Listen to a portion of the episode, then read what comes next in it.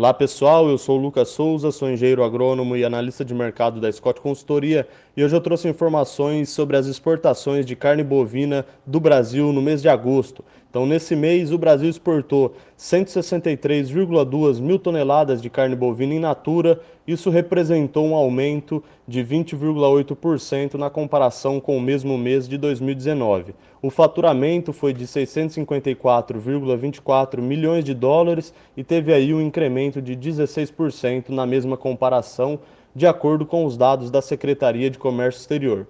O volume exportado foi recorde para o mês de agosto e é o segundo maior volume já embarcado, atrás apenas do último mês de julho, que teve aí um recuo de 3,6% nessa comparação, mas lembrando é, que no mês anterior nós tivemos dois dias a mais de exportações. Né? Então, esse bom desempenho das exportações brasileiras de carne bovina é um dos fatores que tem contribuído para o cenário de preços firmes e em alta é, no mercado do boi gordo. Então, é, por hoje é isso. Obrigado a todos pela atenção e até a próxima.